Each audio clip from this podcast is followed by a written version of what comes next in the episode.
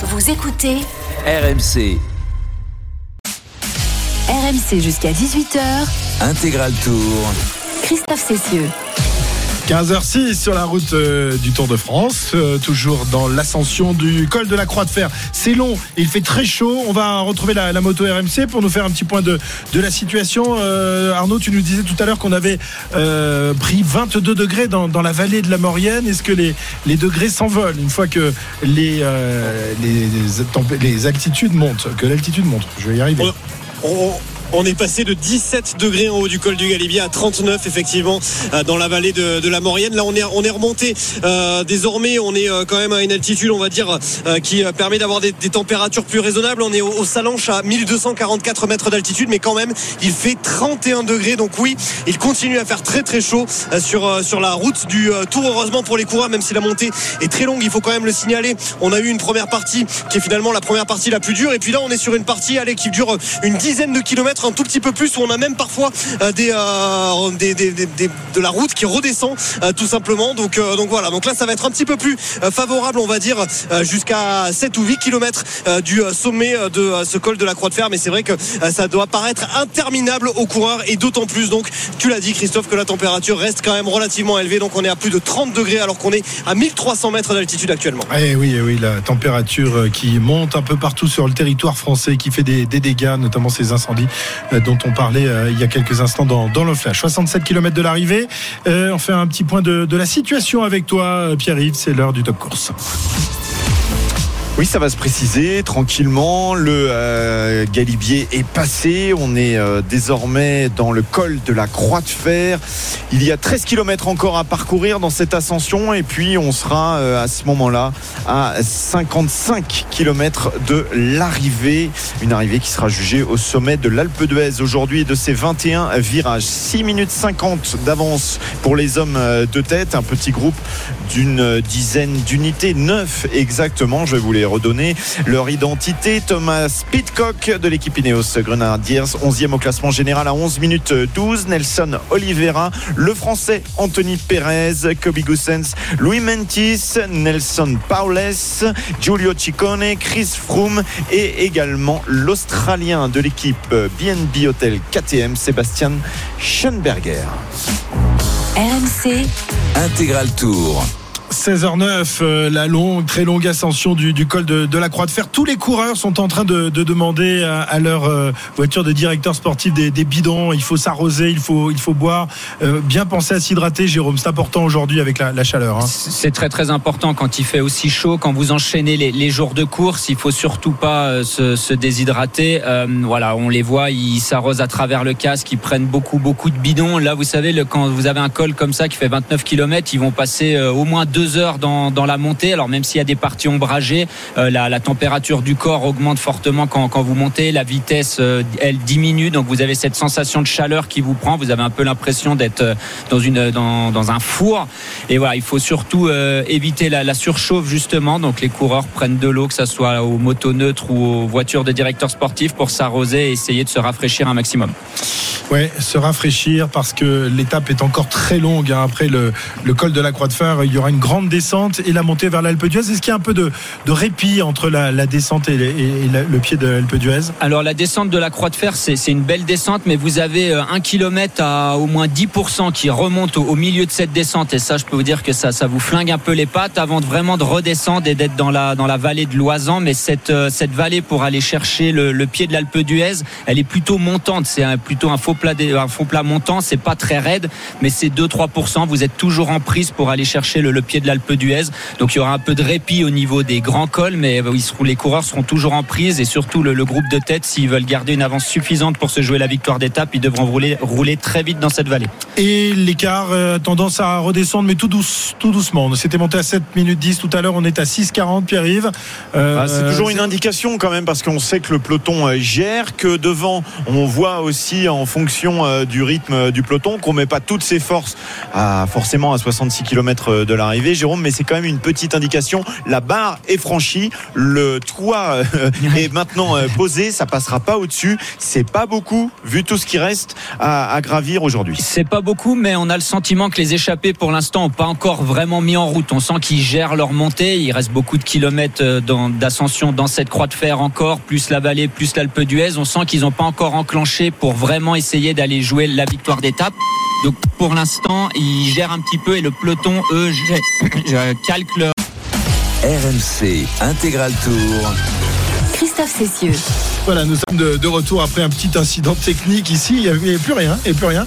Il y a, il y a des petits galopins qui s'amusent à donner Bon, des on peut coups de donner les noms, hein. c'est Jérôme, c'est Jérôme, évidemment. Bah oui, juste quand j'étais en train de dire un truc intelligent, Oui, alors, j'ai que débranché ma prise. Bah je me rappelle plus. je crois que je crois que je m'en Déjà qu'il rappelle. disait un truc intelligent, si en plus faut qu'il s'en rappelle. Euh, non, je je sais plus. On était en train de parler de la ah oui de, de l'allure de- des échappés. On disait qu'ils n'avaient pas encore vraiment enclenché, vraiment accéléré dans, dans l'échappée et que le que le peloton gérait son allure bah, par rapport à la vitesse de cette échappée. Donc même si l'écart diminue un petit peu, on sent que l'échappée en a encore un petit peu sous le pied. Mais euh, 6 minutes 30 pour l'instant, euh, ça sera pas suffisant pour l'Alpe d'Huez.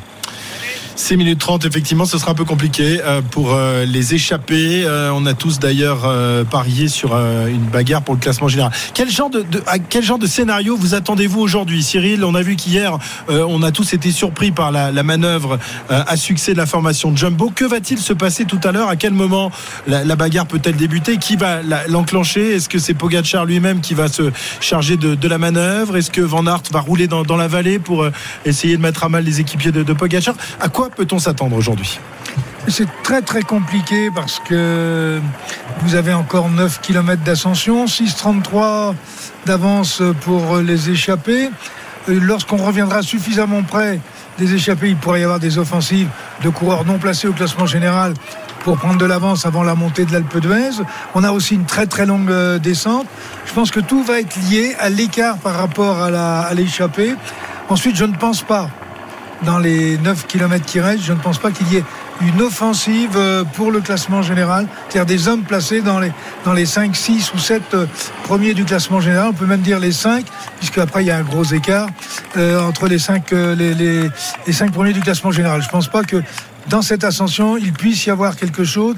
On hypothèquerait beaucoup trop euh, ses chances de rester au contact dans la montée de l'Alpe d'Huez si euh, on se ratait. Mhm. Alors hier, on s'est, régalé. Est-ce que la, physionomie euh, de l'étape euh, est moins propice? Aujourd'hui, ça a l'air plus dur. Il y a plus d'ascension qu'hier. Mais est-ce que finalement, euh, le, fait qu'il y ait une longue vallée entre les, les- deux sommets, les deux derniers sommets, va empêcher justement toute velléité d'a- d'attaque, Jérôme? Bah, certainement. Hier, on a dit il y avait ces, ces deux grands cols, le Galibier et le Granon, qui étaient assez rapprochés avec simplement une descente, vraiment un tout petit, tout petit peu de vallée avant d'aller chercher le Granon. Donc c'était propice à, à des attaques de loin.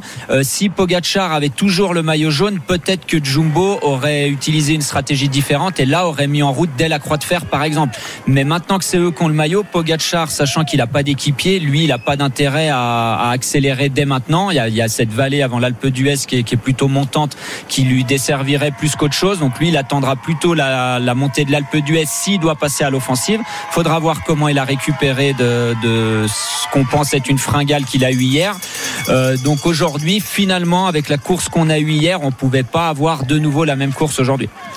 Voilà, c'est pas tous les jours euh, la fête nationale. C'est aujourd'hui le 14 juillet, mais la fête nationale, c'était Mais hier. on l'a eu en avance. Ouais, on l'a eu un petit peu en avance et, et Et soyez non, mais il va se passer des choses dans l'Alpe Ah, d'Huez mais c'est certain, il se passe Ça, toujours des choses. Il se passe toujours Ah des choses dans, dans l'Alpe d'Huez. Et si l'écart est euh, suffisamment proche, on a dit peut-être il y aura une bagarre entre les favoris, mais il y a aussi des personnes, on pense à Thibaut Pinot par exemple, qui sont un peu plus loin au classement général, qui vont tenter de rejoindre l'échappée et pourquoi pas d'aller gagner l'étape. C'est quand même une étape de prestige et d'inscrire son nom euh, sur une étape avec l'arrivée à l'Alpe d'Huez, c'est quand même euh, une chose incroyable dans une carrière.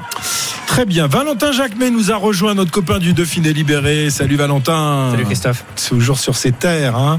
Bon, encore demain, ce sera encore l'état du Dauphiné libéré? Demain Hein, matin. Demain pas trop. Hein. 60 bornes et puis après on dit, on donc, au revoir du, au du soir. coup, tu laisses les copains à la maison, toi tu continues? Zone de délestage. Zone de délestage. C'est pas sympa pour Philippe Course. Hein. qui doit Je pense écouter qu'il va le prendre pour le lui. patron du service des sports du Dauphiné libéré. Je viens de perdre mon augmentation. ça va être compliqué.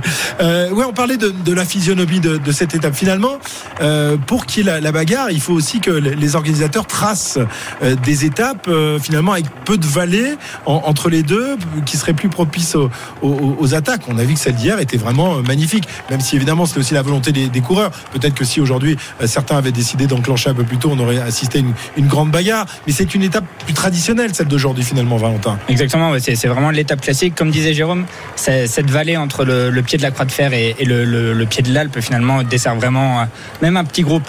Il y a, du vent de face, ça monte. euh, et puis, euh, on a vu par le passé que ceux qui avaient tenté leur chance de loin avaient explosé complètement dans l'Alpe.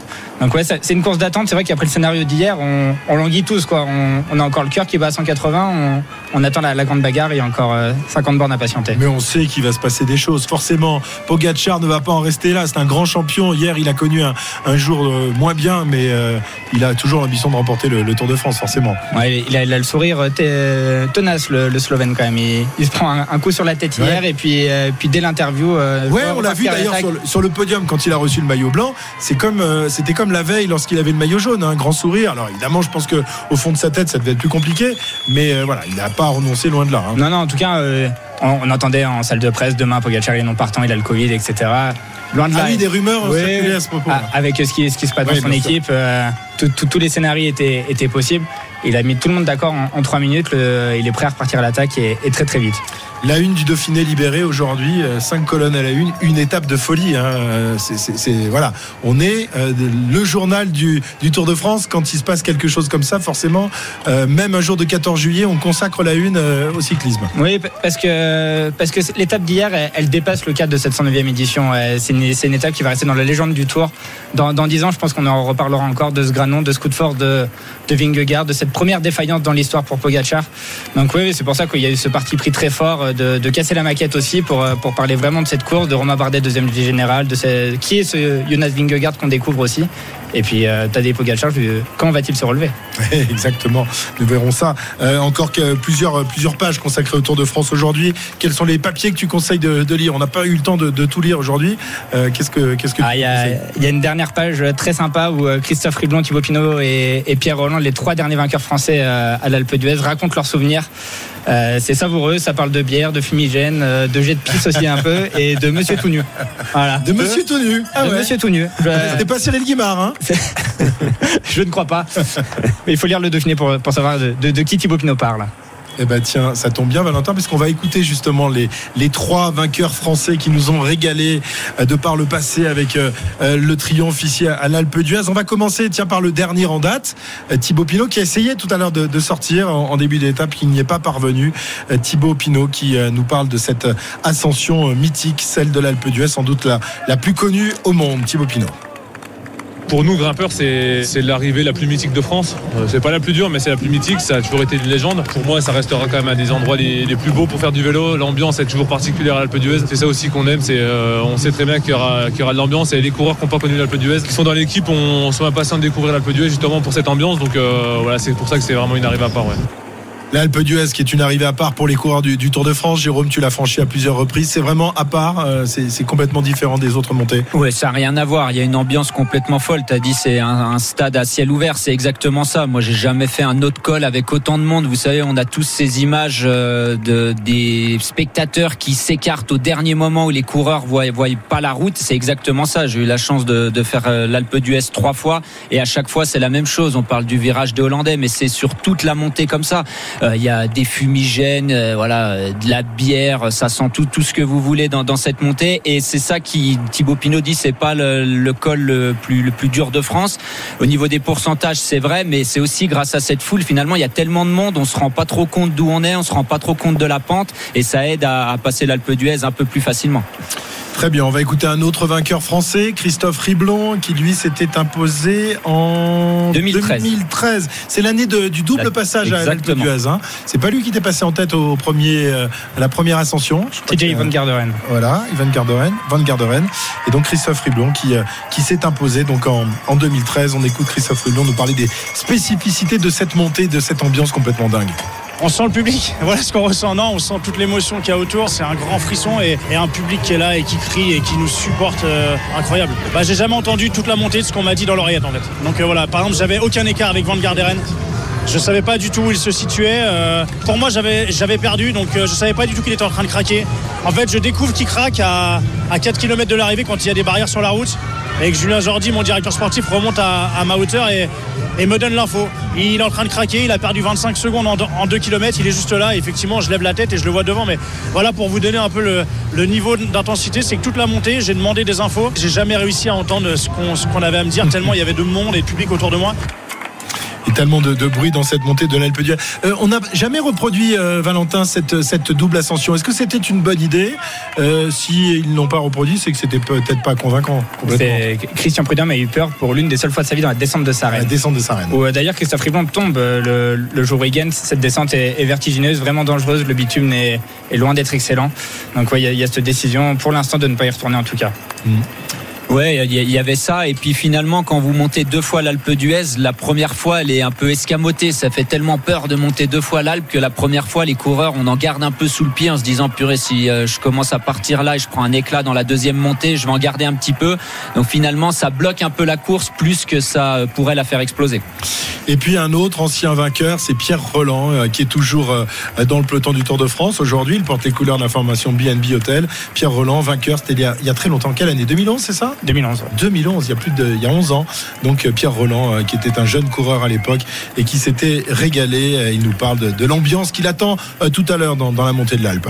Sur la montée de l'Alpe, ils annoncent entre 300 et 400 000 personnes. Donc on rentre dans un stade, on arrive, euh, il y a tout ce monde, tout ce public, cette foule. euh, c'est assez délirant. On s'attend à passer un moment euh, un peu fou, un peu hors du temps. Je sais pas comment dire, mais c'est vrai qu'il y a que, il y a que, ces ascensions sur le tour qui peuvent nous offrir ça. C'est juste dingue. Pierre Roland, vainqueur en 2011, euh, il avait battu les, les Espagnols, notamment Contador. C'était un moment, Sanchez. un moment unique hein, cette année-là. hein. Franchement, c'était, c'était régalé. hein. Rappelez-vous de. Tu étais aussi dans, dans le Tour en 2011 J'étais, j'étais. C'est l'année où j'ai fait troisième du, du classement général. Et Pierre Roland avait terminé meilleur Classement jeune. général. Oui. T'as terminé troisième du classement Treizième. général du Tour de France. Je pense que le gars est en train de- Treizième. d'écrire sa légende. C'est quand même. Alain Treizième. Delon, quoi. Si On a Alain la photo désormais. de Jérôme Coppel sur les Champs-Élysées sur le podium, n'hésitez Lavez-vous pas. les oreilles, les gars. 13e. Non, non, je suis 13e. désolé, t'as bien dit troisième. Oh, ça, ça pouvait passer crème comme ça. Ouais, comme ça. En étant hyper sérieux, peut-être ça passait. Et je le regarde, mais je, je suis surpris, je le regarde, mais Eh oui. non, non, non. Non, 13e, quand même. Moi, j'ai plongé tout de suite dans J'aurais les archives. j'aurais, pu gratter quelques places comme ça en disant cette huitième là, ça, ça serait passé peut-être. T'es sûr que ça fait troisième des, des championnats du monde? 13e aussi. 13e, pareil. Bon, malgré tout, 13e euh, euh, du, du Tour de Ouais, France. on peut se hein, moquer, on nous, on peut se euh, moquer, mais jamais on arrivera à un tel truc. Non, mais pour, des fois, on parle des petites anecdotes de, de l'Alpe d'Huez, le virage des Hollandais. Cette année-là, d'ailleurs, moi j'ai vu deux Hollandais qui dormaient au passage des coureurs. Donc ils étaient là depuis une semaine et quand on est passé, ils étaient au-dessus de la caravane et ils dormaient. Ils ont vu zéro coureur. Donc ça faisait une semaine qu'ils étaient là pour voir Ah ouais, parce que c'est une énorme fête qui dure euh, qui dure trois jours parce que euh, Ouais, je crois que les voitures sont interdites de, de monter depuis euh, au minimum trois jours. Euh, donc voilà, il y a de la techno euh, balancée à fond. euh, Il y a des, des, des, des fûts de bière entiers qui sont qui sont montés euh, euh, au virage des Hollandais. On a même vu monter euh, certains à pied tout à l'heure qui étaient un peu à, la bourre. Bref, il y a une ambiance de, de dingue. Valentin, euh, tu l'as tu l'as gravi l'Alpe d'Huez? Ouais. Pas un jour de Tour de France Non, évidemment. pas un jour de Tour de France. Pour la- pour l'anecdote, il y a eu l'étape du Tour dimanche et les Hollandais étaient déjà en place pour. Ah d'accord, ils étaient déjà là pour l'étape Ouais, du Tour. ouais. Et par, par contre, il y a un peu moins de monde que les autres années. Mm. La police a rouvert la route jusqu'à 10h du matin ce matin, quand certaines fois, euh, dès, dès la veille au soir, on n'avait plus le droit d'accéder en voiture euh, à la- à l'arrivée. D'accord, d'accord. Bon, c'est dur euh, l'Alpe d'Huez quand on n'est pas un coureur du Tour de France, Valentin C'est c'est- mythique, c'est pas la Mais toi, t'es un bon coureur, attention. Hein, Ça pas- se voit, non, Christophe Bah oui, t'as comme jamais. T'as fait, deuxième du général, non Ouais. Mieux que Jérôme. on on s'est battu tout le long et puis euh, sur le chrono final, je l'ai passé. Voilà. Est-ce que, est-ce que tu, tu, tu- justement, euh, Jérôme nous parlait de, de tous les coureurs amateurs, de, de tous les coureurs amateurs, tous les cyclos euh, qui se comparent en- justement grâce à, à l'appli Strava. Est-ce que, voilà, toi, tu te, te compares justement à, à- à des coureurs et au record notamment de Pantani euh, Ouais, t'as mis combien. Vas-y, dis-nous, Ah, mon record, c'est 52. Ah, c'est bien. 52 Ah, mais j'étais jeune à l'époque. hein. 36 pour Pantani. Ouais. Ah, mais- Pas loin. C'est bien. Ah, mais là, là, je l'ai remonté il y a deux ans, j'ai fait 1h10. D'accord. C'est moins glorieux. Ah moins ouais, mais glorieux. 52, voilà. Tu Ouais, peux- ça en jette. C'est comme troisième du. Ouais. Mais t'étais gêné par tout le public aussi. c'est- Ça t'a ça. fait perdre du temps. Non, non, et clairement, et puis tous les supporters aussi à saluer sur le bord de la foule, les mains. Très bien, merci Valentin en tous les cas d'être venu au camion AMC. Donc euh, demain on te voit plus, c'est fini, t'es hors de ta zone donc tu viens plus quoi. Je suis hors de ma zone, mais, mais le tour se poursuit quand même. Bon, tu viendras nous faire un petit coucou quand même. hein. J'espère. Tu connais, tu connais l'endroit. hein. On connaît la maison. Ça fait maintenant. quelques années maintenant que tu viens sur euh, au micro de d'RMC. Merci Valentin Jacquemet d'être venu donc euh, à lire dans, dans le Dauphiné. Si vous ne l'avez pas encore acheté, il est, il est grand temps. On le trouve encore dans, dans quelques kiosques hein, évidemment ou, ou sur internet. De partout. De partout. Voilà. Merci Valentin. 16h30 sur RMC. On fait un nouveau point euh, de la course avec toi, euh, Pierre-Yves. On est toujours. J'ai l'impression que ça fait 4 heures qu'ils sont dans le dans le, le col de la Croix de Fer, Cyril. Non, c'est- interminable. Oui, mais ils ont les bras en croix aussi pour certains. Et je crois qu'il y en a un dans le groupe de tête qui a, Oui, qui a n'y en a pas effectivement les, les bras en croix. Il n'y en a Allez, pas qu'un. Ça fait du ménage, exactement. Ça fait du ménage euh, en tête à 58 km de l'arrivée, encore 4 km d'ascension. Ils ne sont plus que 5 devant.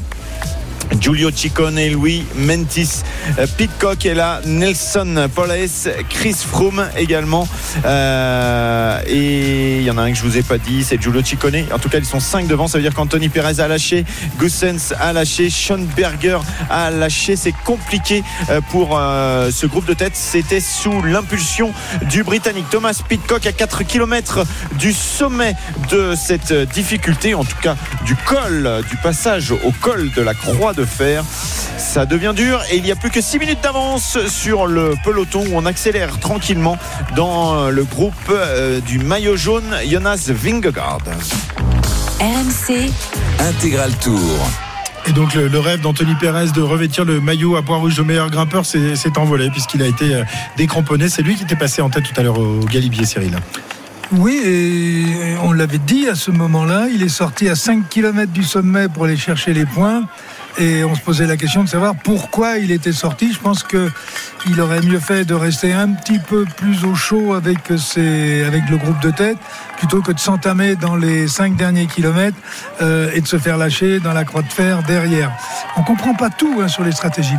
Ou alors il nous fait une Pogachar, bien dans le premier, et j'explose dans le deuxième. Qu'est-ce qui se passe, Jérôme Tu as l'air énervé là. Qu'est-ce qui se passe Ça, c'est la, la réalisation. On- il nous montre Castroviero qui se fait lâcher. Je suis désolé, j'adore Castroviero, mais on s'en fiche un petit peu. On a vu Chris Froome qui s'est écarté d'un seul coup. Est-ce que c'était pour se remettre à l'arrière du groupe ou est-ce que c'était parce qu'il sautait Et Résultat, on avait voit- du mal aussi. Voilà, on euh, voit pas les échappés, on voit pas l'avant du peloton. Mais on sait que Lucro est lâché et ça, Ouais, euh, c'est c'est toujours bien. et Cataneo aussi. À quoi ça sert que Lucro se décarcasse euh, Effectivement, à chaque fois, euh, je la fais tous les ans. Oui, mais tu l'as bien. Mais ouais. voilà, faut la placer Ouais, au bon ouais. moment. Ouais, 3 ouais. km 700 euh, du euh, sommet Mm. pour les hommes de tête et je crois bien qu'effectivement euh, il avait un petit peu de mal notre Est-ce ami. que vous avez des nouvelles de Eros Rastafometo d'ailleurs? Il est, il est toujours Alors, dans, dans le peloton J'ai son transpondeur qui est toujours dans le, dans le maillot jaune, mais je m'inquiète parce que c'est un coup qu'il fait souvent. Il démonte son transpondeur et il le colle sur la voiture directement Ah, pour du directeur sportif. Donc on ne sait jamais vraiment où il se trouve euh, dans la course. Et ça, c'est vrai qu'il est malin. hein. Il a tellement d'expérience, Rastafumeto, que on a du mal avec euh, toutes les données qu'on peut avoir à savoir exactement où il se trouve. Quand je pense qu'il a débuté bon, avec Cyril ouais. Guimard quand même. hein. Quand euh, Cyril était encore bah, coureur. hein. il a quelques difficultés, c'est pour le récupérer parce que comme son transpondeur est toujours en course, lui ne l'est plus.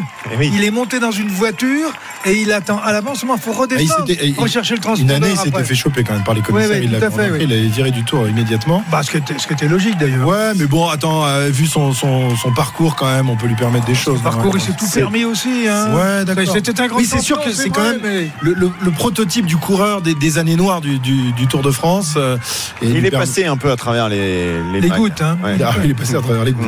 Mais ça nous rappelle une anecdote, c'était celle de Sepulveda, euh, quand on parle de monter dans une voiture. Oui. Puisque euh, il y a quelques années, euh, Jérôme, tu t'en souviens, euh, ce coureur qui avait eu un souci mécanique s'était arrêté, avait attendu sa voiture, sauf qu'il avait vu sa voiture passer juste devant lui, qu'elle était 50 mètres devant, donc lui il allait pas se mettre à courir avec ses cales, et il a vu une autre voiture de directeur sportif s'arrêter à sa hauteur, il lui a parlé, et il a eu ce réflexe idiot, mais on n'est pas toujours lucide en course, de monter dans la voiture pour rattraper son directeur sportif. Les commissaires étaient là et l'avaient sorti de la course, évidemment. Oui, mais il avait comme exemple Et Rasta Fumu. Eh oui, Voilà. Eh. Et d'autre part, j'ai appris par la suite qu'en fait, euh, Hubert ne l'avait pas vu, Manu Hubert l'avait pas vu, parce qu'il était, dans, il était à la place du mécano et il dormait. Et on ne sait pas pourquoi. Ah non, non, mais c'est. Il va nous en vouloir, Emmanuel Hubert, le manager général d'Arkea. C'est Jérôme qui va encore prendre un texto dans 5 minutes, tu vas voir. Ça, va être- ça va être vite vu, ça. S'il préfère en rigoler d'ailleurs. Bon, euh, Jérôme, t'as jamais été tenté de, de monter dans la voiture de ton directeur sportif sur les routes du Tour? Et repartir après? Ouais. ouais. Non, je suis Non déjà monté dans la voiture du directeur sportif pour aller à l'aéroport et rentrer chez moi.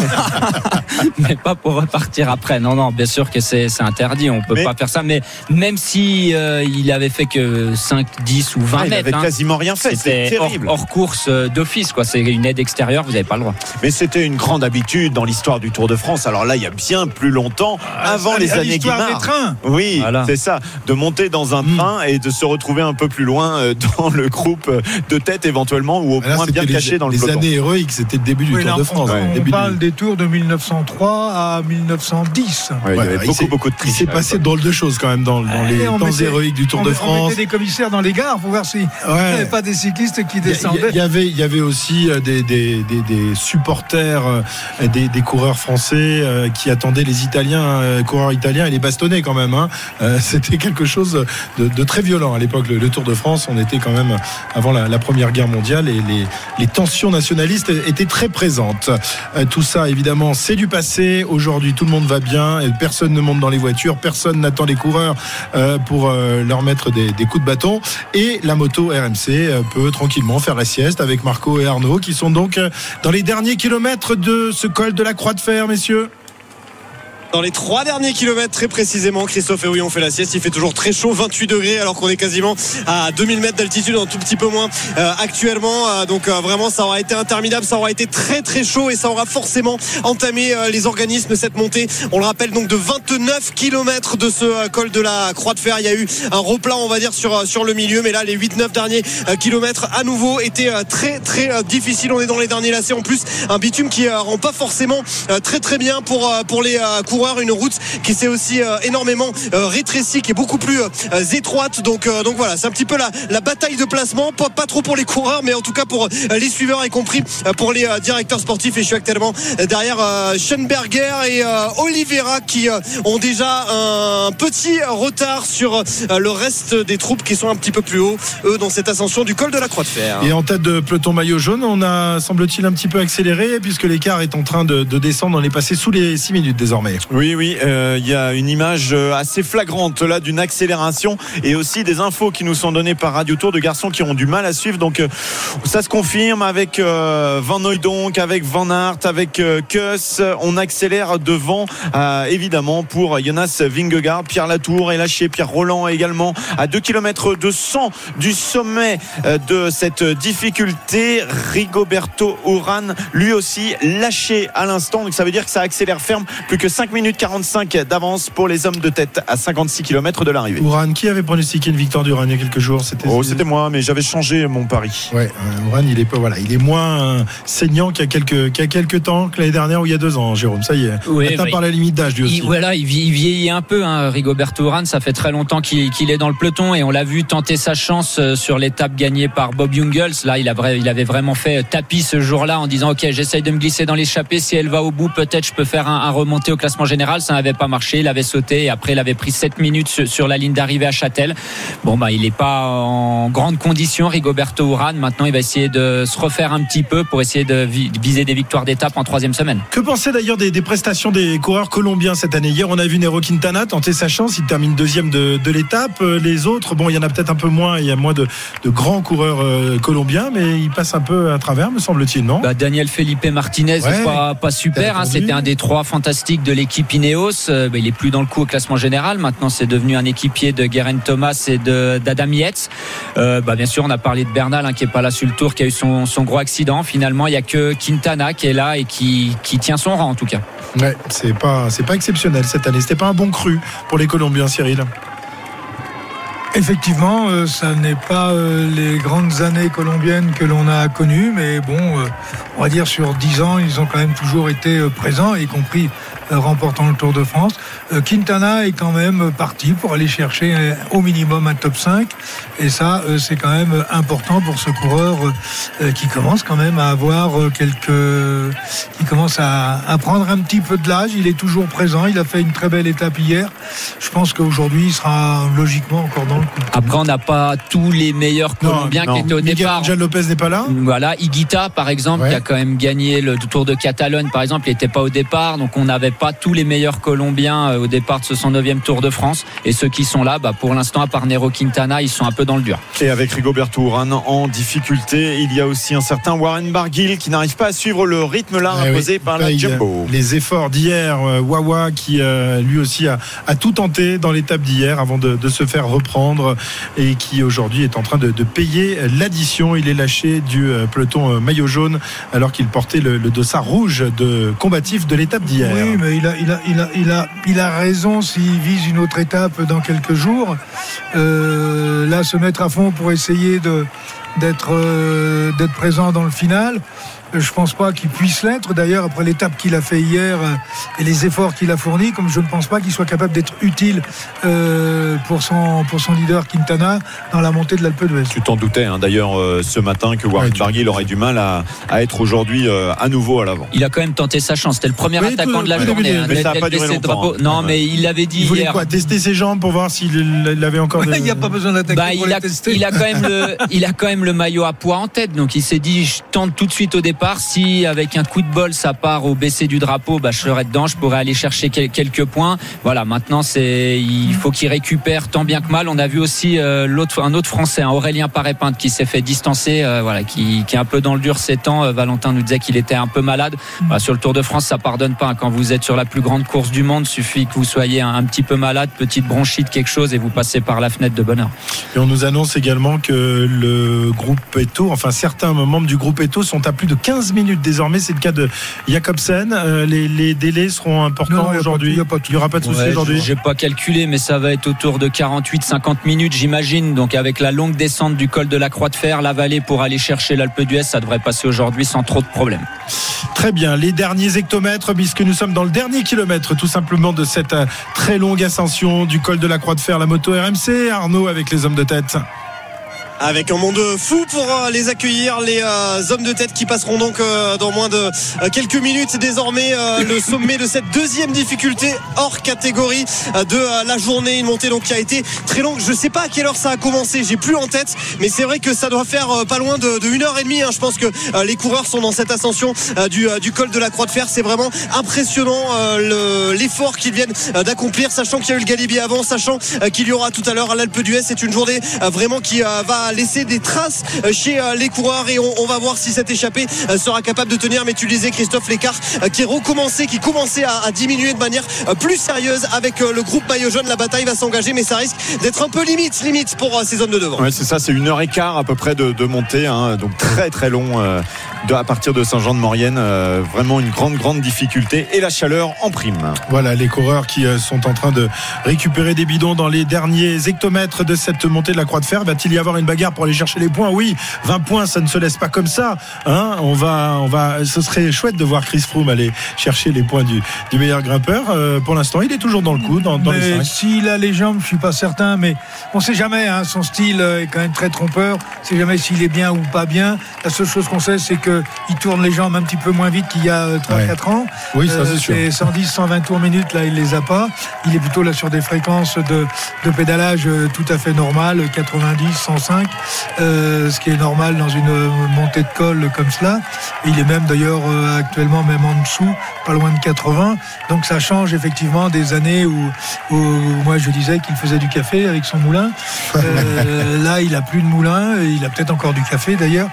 Mais euh, si, si sent qu'il a les jambes pour le fun, il va essayer d'aller le faire. Mais c'est plus le froum froum euh, d'il y a quelques années. On va voir s'il est capable de placer un démarrage dans euh, 400 mètres. Maintenant, on rappelle que euh, Giulio Ciccone a pris 15 points euh, tout à l'heure du côté du euh, Galibier. Mentis en avait pris euh, 12, Paules 10. Donc ça va sans doute bagarrer. Euh, Anthony Perez, lui qui était passé en premier, n'est plus là. Il a été lâché il y a euh, quelques minutes. Donc la bagarre va avoir lieu entre euh, étrangers en ce jour de 14 Eh oui, juillet. Malheureusement, plus de Alors, Français, plus de Français dans le, le groupe Ils sont d'échappés. de jour. Ouais, oui, Mais dans l'échappée pour la victoire d'étape, c'est pas fini. On a des Français dans le peloton. Bah oui, Romain on a- Bardet, David Godu, Thibaut Pinot. On a joué Pinot Ça va jouer deux. derrière. Donc en fait, on veut que l'échappée soit rejointe, c'est Bah, ça bien le truc sûr qu'on veut qu'elle soit rejointe. Sympa, sympa pour les mecs qui sont là dans le col de la Croix de Bah, Fer. ils avaient caressé dans le peloton. hein. Voilà, allez, accélération justement Giulio. Ciccone, porteur du euh, maillot jaune en 2017.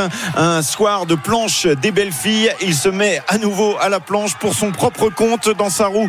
Mentis euh, Froome est là en troisième position. Nelson Poles est également euh, présent. C'est peut-être lui qui va aller chercher euh, les points. Ciccone qui va démarrer. Il est doublé. Non, c'est bien Ciccone qui passe en première position avec Paules en troisième. Mentis en... Non, en deuxième en deux. et Mentis en 3, Froome en 4 et Thomas Pitcock en 5 position. Eh, Premier point pour Froome. Oui, exactement. les premiers points et pour le maillot de meilleur grimpeur, mais il n'a pas disputé le, le sprint à, Paoles et, euh, et à ses Alors, garçons. Ceci dit, qui euh, ils n'ont pas vraiment disputé le sport. Ouais, non. a essayé en facteur Ouais. comme ça de, de Genre, passer ni vu ni devant connu, je t'embrouille. Exactement. Mais il n'a pas réussi à le faire. 54 km de, de l'arrivée, le peloton est encore euh, à quasiment 5 minutes des, des hommes de tête. On va donc euh, marquer une petite pause. Euh, on va mettre euh, euh, des, des- des morceaux de, de- de journaux, mais pas le Dauphiné, parce que celui-là on le lit évidemment, mais les autres euh, pour protéger dans, dans la descente, parce qu'il peut faire froid. Bon, il fait 30 degrés, a priori ça devrait pas être très utile. On revient dans quelques instants pour le passage au sommet euh, du euh, groupe maillot jaune, emmené par le groupe maillot vert. Un certain Wout van Aert qui fait l'effort dans les derniers kilomètres de ce euh, col de la Croix de Fer. À tout de suite. RMC Intégral Tour. Christophe Cessieux. L'intégral Tour de France, 12e étape aujourd'hui. Le col de la Croix de Fer, ça y est, est passé, digéré par euh, tous les coureurs du, du peloton. Euh, L'échappée qui compte encore un peu plus de 4 minutes d'avance. Et donc le, le peloton maillot jaune emmené par un certain Wout van Aert qui a mis un petit coup d'accélérateur, Pierre-Yves, hein, il y a quelques Ouais, minutes. ouais, ouais. À l'approche du col de la Croix de Fer, Wood van Aert, euh, le géant vert, est venu euh, donner le rythme, un un rythme beaucoup plus élevé que ce qu'on avait connu avant dans cette montée. Résultat, il y en a qui ont eu du mal à suivre. Le peloton qui était euh, gros d'une cinquantaine d'unités s'est réduit à une trentaine désormais. Et surtout, l'écart n'est plus que de 4 minutes 20 dans une descente un peu particulière. Arnaud, tu vas peut-être pouvoir nous en parler, où c'est euh, aussi semé de petites montées. Donc c'est pas très régulier, c'est pas facile finalement euh, d'aller très vite dans cette descente. Oui, effectivement, c'est aussi semé de, de véhicules mal garés sur, euh, sur le bord de la route. Il a fallu faire très très attention parce qu'il y avait une voiture qui occupait la, quasiment la, la moitié de la, de la chaussée. D'ailleurs, le peloton va certainement euh, passer devant dans quelques instants. Et comme tu le disais, euh, il y a pas mal de, euh, de, de remontées euh, à deux reprises euh, dans cette euh, descente. Les coureurs, euh, dans cette très longue descente, les coureurs vont devoir, eh bien, euh, on va dire, euh, remettre tout à gauche pour, euh, pour euh, pouvoir euh, passer, pour euh, pouvoir, eh bien, euh, arpenter les, euh, les pentes euh, donc euh, qui euh, se dressent face à eux. Va être relativement court ces deux montées, mais quand même c'est significatif. Jérôme en parlait tout à l'heure, c'est bien casse-pattes au milieu de cette très longue descente. avec le magnifique lac de Grand Maison euh, que peuvent apercevoir les coureurs juste euh, à côté d'eux. La descente, c'est parti, mais c'est en plusieurs épisodes, 4 minutes 23 pour euh, le groupe de tête emmené par Chris Froome. Eh oui, Christopher Froome, quadruple vainqueur du, du Tour de France, qui a décidé aujourd'hui de se, se montrer de nouveau à l'avant de, de la course. Et c'est évidemment une bonne nouvelle pour lui et pour nous de, voir un grand champion toujours là et qui va tenter d'aller chercher la victoire d'étape tout à l'heure. Tiens, on, est euh, avec Marc Madio, euh, le manager de la formation Groupama FDJ, euh, qui se trouve dans, la voiture. Bonjour Marc. Est-ce qu'il est-ce qu'il nous entend, Marc Madio? A priori, c'est un peu compliqué. Il est peut-être dans la descente. Je ne sais pas à quel échelon de, de la course il se trouve, Marc. On fait une deuxième tentative. 5 4 3 2 1 0. Monsieur Marc Madio, êtes-vous là? Non, il, nous On entend. a l'impression d'avoir l'ambiance de Oui, la oui, voiture. on est dans la voiture, mais Marc doit être en train de, de discuter avec, euh, avec CDS, je pense. On fait une troisième tentative et après on arrête. Ouais. Mais- Marco, Marco, tu nous entends? Oui, ah, je suis là, je suis là. Ah bah alors Ah, on, on s'inquiétait, on entendait tout ce que tu disais, fais gaffe quand même. Hein Ah, mais y a pas de problème. bon Marc, euh, c'est euh, ouais, c'est un peu moins animé qu'hier jusqu'à présent, mais évidemment ça peut pas être le feu d'artifice tous les jours sur les routes du Tour. Hein. Oui, et puis il y a un autre élément qu'il faut prendre en compte, euh, la chaleur, la chaleur. Ouais, c'est vrai qu'il fait très chaud. Euh, tout à l'heure, dans, dans, dans, la vallée euh, de la Maurienne, c'est monté à, à 35-36, je crois. Tu crois que ça va jouer un rôle important dans, dans les jours qui viennent? Peut-être pas en montagne aujourd'hui, euh, mais à partir de demain et, et notamment à l'arrivée dans le sud-ouest dans quelques jours? Oui, oui, oui, oui. ok. Parce que, non, non, mais tout simplement parce que les, les parcours euh, sont plus vallonnés. Là, quand on monte en altitude, ben, on trouve un peu d'air frais quand même. Ça baisse un petit peu les températures et puis on arrive à s'organiser pour le ravitaillement. Mais quand euh, on va être dans des euh, parcours toboggans euh, où il faut relancer sans arrêt et qu'il faut quand même se ravitailler, ça va être plus compliqué. Hein. Ouais. Marco, un mot de, ta, de ton équipe, de tes coureurs. On a vu hier David Godu ramené par, par ses équipiers et qui termine cinquième de l'étape, qui passe devant Pogachar. Est-ce que tu as eu peur, comme nous, à un moment pour, pour David? Est-ce que tu t'es dit euh, qu'il allait prendre un sacré tir dans, cette étape où tu avais confiance en tes mecs? Bah, pas trop parce que tout simplement j'avais ni image ni son donc euh, et j'arrivais même pas à vous capter vous RMC qui êtes pourtant euh, euh, les meilleurs informateurs qu'on puisse trouver euh, donc j'avais peu d'infos et j'avais juste compris sur Radio Tour, mais qui, qui grésillait pas mal, qu'on parlait plus de Pinot, donc j'étais un petit peu inquiet. Et puis après, on a appris qu'il était rentré dans la descente. Et ensuite, il a fait une belle montée, euh, sûrement un des meilleurs temps de montée euh, derrière euh, le coureur danois. donc bon, Vingegaard. Donc donc donc bonne bonne prestation de sa part. Je pense qu'il avait besoin d'une étape comme celle d'hier pour se caler définitivement. Euh, notamment au niveau de la tête, qu'il était euh, compétitif et qu'il était capable de jouer avec les meilleurs. Donc je pense qu'on va avoir du bon, du bon Godu et du bon Pinot dans la montée de l'Alpe. On a vu, Marc, aussi euh, du très bon euh, Madoise, du très bon euh, Story. Ah oui.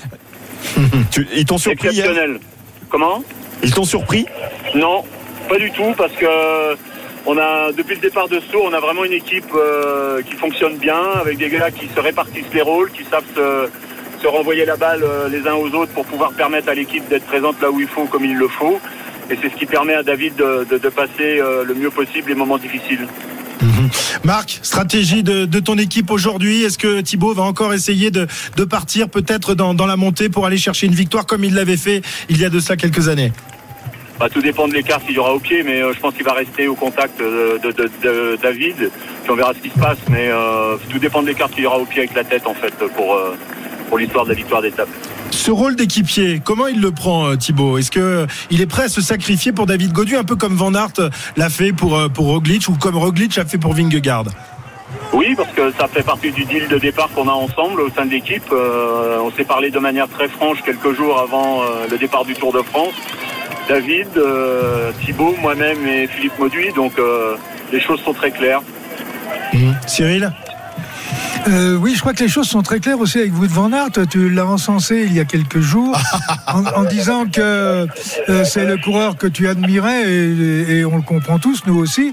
Mais hier, ça a été ton meilleur équipier euh, avant d'attaquer la dernière ascension. Bah, tu vois, ça sert de dire du bien de certains coureurs à certains moments. bien joué.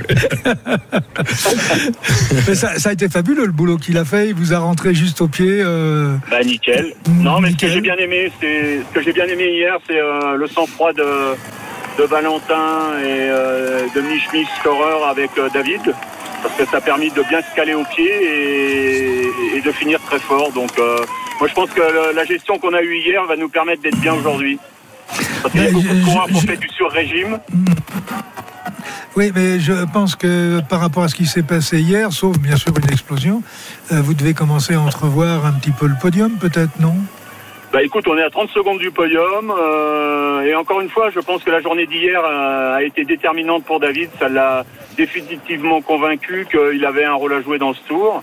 Et la façon dont il a fait la dernière ascension est quand même très significative parce qu'on a vu des garçons qui, qui finissaient un petit peu en lambeaux et non des moindres. Et je pense que la gestion qu'on a effectuée hier devrait nous profiter aujourd'hui. Et est-ce que ça veut dire, Marc, que le boulot fait par Wood Van Aert euh, hier euh, euh, veut dire que la négociation pour le futur transfert avance bien Euh, pas du tout. euh, je suis conscient de nos limites. Et euh, c'est le coureur rêvé que toute équipe rêve d'avoir parce qu'il sait tout faire, il peut tout faire à lui tout seul le, boulot de 4 ou 5 gars. Et en plus, il sait aller gagner. Mais euh, je pense qu'il est inaccessible. Puis là, il a une équipe qui lui est dédiée quand il le souhaite. Donc euh, non. J'avais eu un contact avec son agent avant qu'il ne rejoigne euh, la Jumbo, mais euh, c'était déjà euh, extrêmement inaccessible, donc ça doit l'être encore plus aujourd'hui. Mais moi, je reste admiratif du du bagage technique et physique du coureur et mental parce qu'il est assez impressionnant. Il peut, il peut prendre tous les rôles à n'importe quel moment et avec la même euh, la même efficacité. Merci Marc, on va te laisser euh, finir cette course et la montée tout à l'heure de, de l'Alpe d'Huez. Et on espère évidemment que, que tes coureurs vont briller. David, sympa, euh, les gars. Ah bah une victoire française le 14 juillet, on va pas cracher dessus Bah quand oui. même. hein. bah oui, bah oui, bah oui, bah oui. La bise à tous. Ciao, ciao. Merci Marco, à très bientôt. Allez, 15 16h58, on revient juste après les, les infos de 17h pour le final de cette étape. C'est pas fini, hein, loin d'être fini. 41 km 700, 4 minutes 42 d'avance pour euh, l'échapper sur le peloton. À tout de suite. RMC Intégral Tour.